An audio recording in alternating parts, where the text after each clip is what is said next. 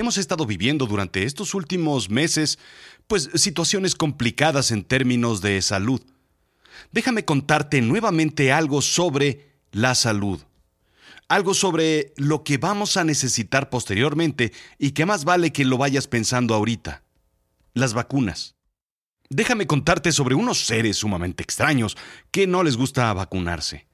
Ellos son los antivacunas. Van en contra de la ciencia. Gracias. ¿Quieres que te cuente algo absurdo? Hay gente que no cree en las vacunas. Sí, las evitan y viven una vida libre de vacunas. Son los antivacunas y están en contra de la ciencia. La realidad es la verdad, lo efectivo y con valor práctico, en contraposición con lo fantástico e ilusorio. Lo absurdo es extravagante, irregular, irracional, disparatado, opuesto a la razón, chocante y contradictorio. Bienvenido a Azul Chiclamino, la realidad de lo absurdo. Yo soy Rodrigo Job y yo te cuento.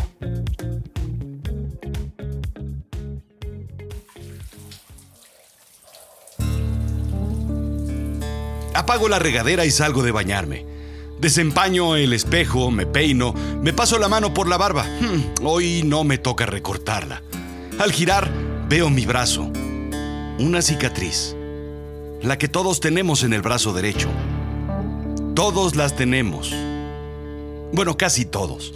Es muy probable que encuentres a alguien por ahí que no tiene esa marca en el brazo y todo viene, por supuesto, de una fórmula químico-biológico-social muy interesante. En un matraz Erlenmeyer pone un poco de desinformación. Añade delicadamente a través de un embudo de decantación un poco de conspiración. Una reacción violenta contra las grandes farmacéuticas, por ejemplo incorpora declaraciones de anti-inmunización de actores como Jenny McCarthy, Jim Carrey, Alicia Silverstone.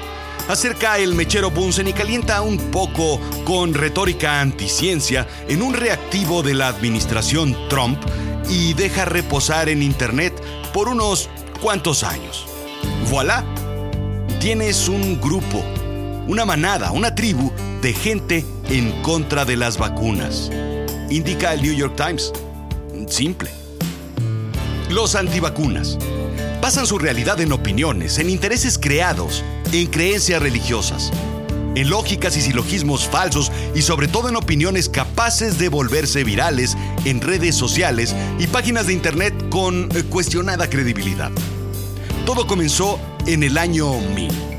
Existe evidencia de que los chinos utilizaban inoculación o contagio de viruela para prevenirla.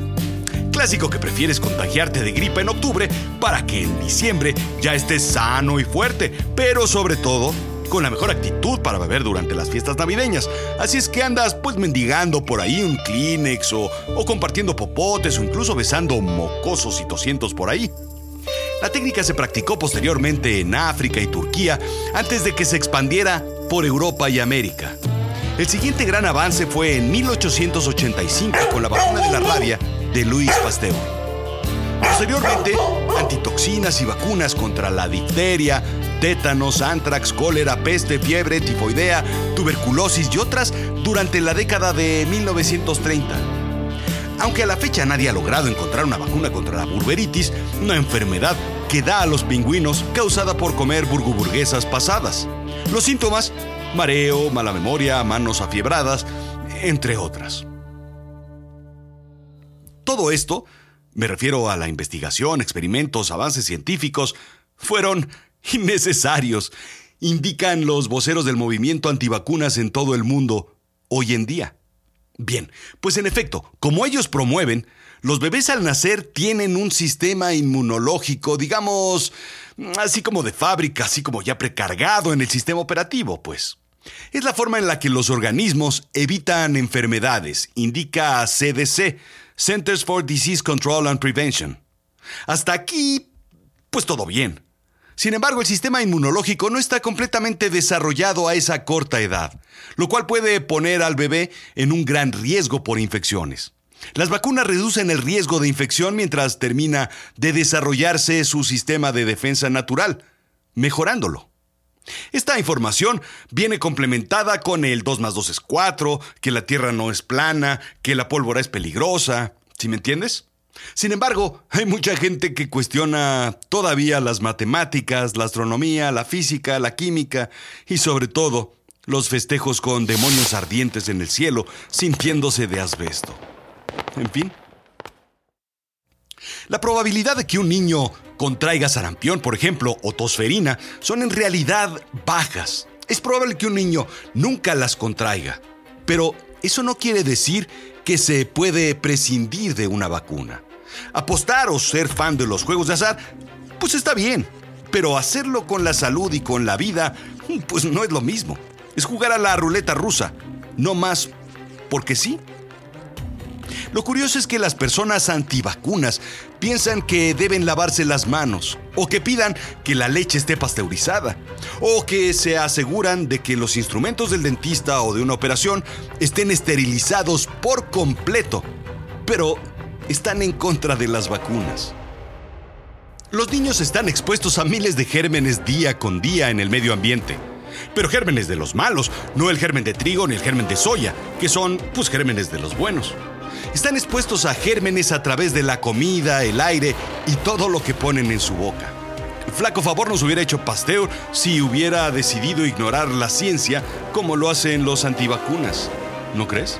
Las vacunas usan cantidades muy pequeñas de antígenos para ayudar al sistema inmunológico de un niño a reconocer y aprender a combatir enfermedades graves. Los antígenos son partes de gérmenes que hacen que el sistema inmunológico del cuerpo funcione. Y tú me preguntarás, oye Rodrigo, ¿cuál es la importancia para todos nosotros de hacer de la vacunación obligatoria y no voluntaria? Al final de cuentas, que cada quien haga lo que quiera con su vida. Pues sí y no. En México, por ejemplo, la vacunación es un derecho y una obligación. Todos tienen derecho, sea la edad que sea, a vacunarse. De forma igual, tenemos la obligación para hacerlo, indica Milenio. En un caso extremo, el Estado incluso puede hacer uso de la fuerza pública para aplicar una vacuna como medida de seguridad nacional. Aunque siempre se espera no tener que llegar a ese punto, el Estado siempre prefiere usar la fuerza para otros fines. ¿O no? En Estados Unidos la cosa es distinta. Un niño no puede hacer sus propias decisiones médicas. Sin embargo, la regulación cambia de estado a estado pero en general algunos menores pueden acceder a tratamiento sin el consentimiento de sus padres, indica New Scientist. La salud de un niño que no puede tomar sus decisiones depende de las creencias u ocurrencias, incluso de la desinformación de los padres. Un bebé tiene derecho a ser vacunado a pesar de que sus padres no crean en la ciencia o su religión se los prohíba. Chale. La ruptura generacional viene de varios casos.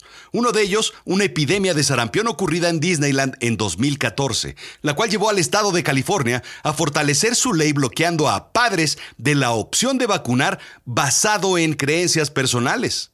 Si tan solo así de rápidos y efectivos fueran con la incontrolable epidemia de las armas, se salvarían aún más vidas. Pero ya sabes, armas vemos, intereses no sabemos. El sarampión puede vivir en superficies durante varias horas. El contagio podría ser inminente en muchos casos. Las autoridades advirtieron en ese caso a aquellos que visitaron un Starbucks en Sepúlveda Boulevard entre las 7.50 y 10 a.m. de la mañana, a quienes visitaron Disneyland entre las 9.15 a.m. y las 8.35 p.m. del 16 de octubre y que estaban en riesgo de contraer sarampión a 21 días de la exposición. Este outbreak o epidemia hizo pensar a los hijos de antivacuneros, poniendo en la balanza creencias y ciencia, exigiendo su derecho al acceso de la vacunación, incluso siendo menores. Y vendrán cosas peores, dice la Biblia. ¿Qué se debe hacer ahora que vienen virus nuevos y peligrosos como el coronavirus? ¿Cada quien que haga lo que quiera? ¿Por qué es importante la vacunación? La buena. América fue la primera región del mundo en eliminar el sarampión, reduciendo riesgos de neumonía, ceguera, inflamación cerebral e incluso la muerte. El esfuerzo fue la culminación de 22 años de vacunaciones masivas contra el sarampión, paperas y rubiola, indica Science Daily. La mala, a solo dos años, se siguen registrando brotes de sarampión, particularmente en 2018. La crisis sanitaria de Venezuela, por ejemplo, ha derivado en el resurgimiento del virus y su rápida expansión, indica Animal Político. Un enfermo puede crear un riesgo de epidemia. Así comienzan las películas de zombies al final. Con que uno esté pues malito comiendo cerebros, pues todo el mundo se vuelve zombie. El Instituto Nacional de Salud Pública de México contrasta las cifras de casi 70 mil afectados en 1990 contra prácticamente la desaparición en 1996. La Organización Panamericana de la Salud, la OPS, reportó la existencia de por lo menos 3.177 casos confirmados de sarampión en el continente, de los cuales el 58% se concentraron en Venezuela. Las vacunas han sido una de las mayores historias de éxito de la medicina moderna. La Organización Mundial de la Salud estima que previnieron al menos 10 millones de muertes tan solo entre 2010 y 2015 gracias a las vacunas administradas en todo el mundo. La renuncia a vacunarse o a negarle a alguien a vacunarse, a pesar de la disponibilidad de vacunas, amenaza con revertir los progresos realizados en la lucha contra las enfermedades prevenibles mediante vacunación. Es el absurdo que el primer mundo ha creado en su máxima expresión. Exigir el derecho a la no vacunación simplemente por ser libre, yendo en contra de los programas de salud basados en la ciencia. Es tan absurdo como, pues como crear una cultura del fitness porque hay exceso de comida y sedentarismo en el mundo. La vacunación es una de las formas más costo-eficaces de evitar enfermedades. Actualmente previene de 2 a 3 millones de muertes al año y otros 1.5 millones de muertes podrían evitarse si se mejora la cobertura mundial de las vacunas. Cuando Facebook es la fuente de información que la gente elige, la vida en muchas personas cambia radicalmente, incluso a la extinción. ¿Qué sigue? En 2019, la Organización Mundial de la Salud intensificó su labor para eliminar el cáncer cervicouterino en todo el mundo, aumentando la cobertura de la vacuna contra el BPH, entre otros servicios. El plan es detener también la transmisión del poliovirus salvaje en Afganistán y Pakistán. El año pasado se notificaron menos de 30 casos en ambos países. La Organización Mundial de la Salud y sus asociados se han comprometido a apoyar a estos países para que vacunen hasta el último niño y erradiquen definitivamente esta enfermedad paralizante. ¿Vacunarse o no vacunarse? Eh, nene. Esa es la cuestión. Aunque la cuestión es, en realidad, dudar o no de la ciencia. Después de tantos, tantísimos años. ¿No crees? Esto fue real y absurdo. Esto fue Azul Chiclamino, la realidad de lo absurdo. Yo soy Rodrigo Job. ¿Te quedaste con dudas de las referencias? Visita azulchiclamino.com diagonal blog.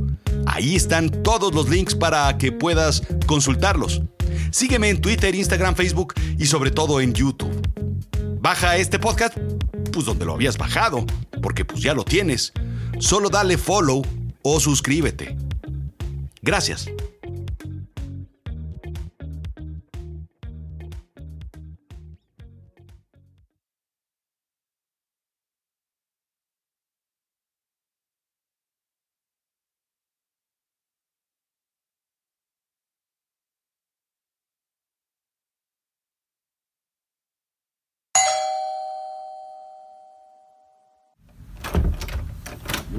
Sí, diga. Buenas tardes. Eh, sí, fíjese que venimos del Sistema Nacional de Salud y estamos en una campaña de vacunación. No, fíjese que ahorita yo no, no quiero. Eh, pero es que, fíjese que no es pregunta. Déjeme ayudarle con.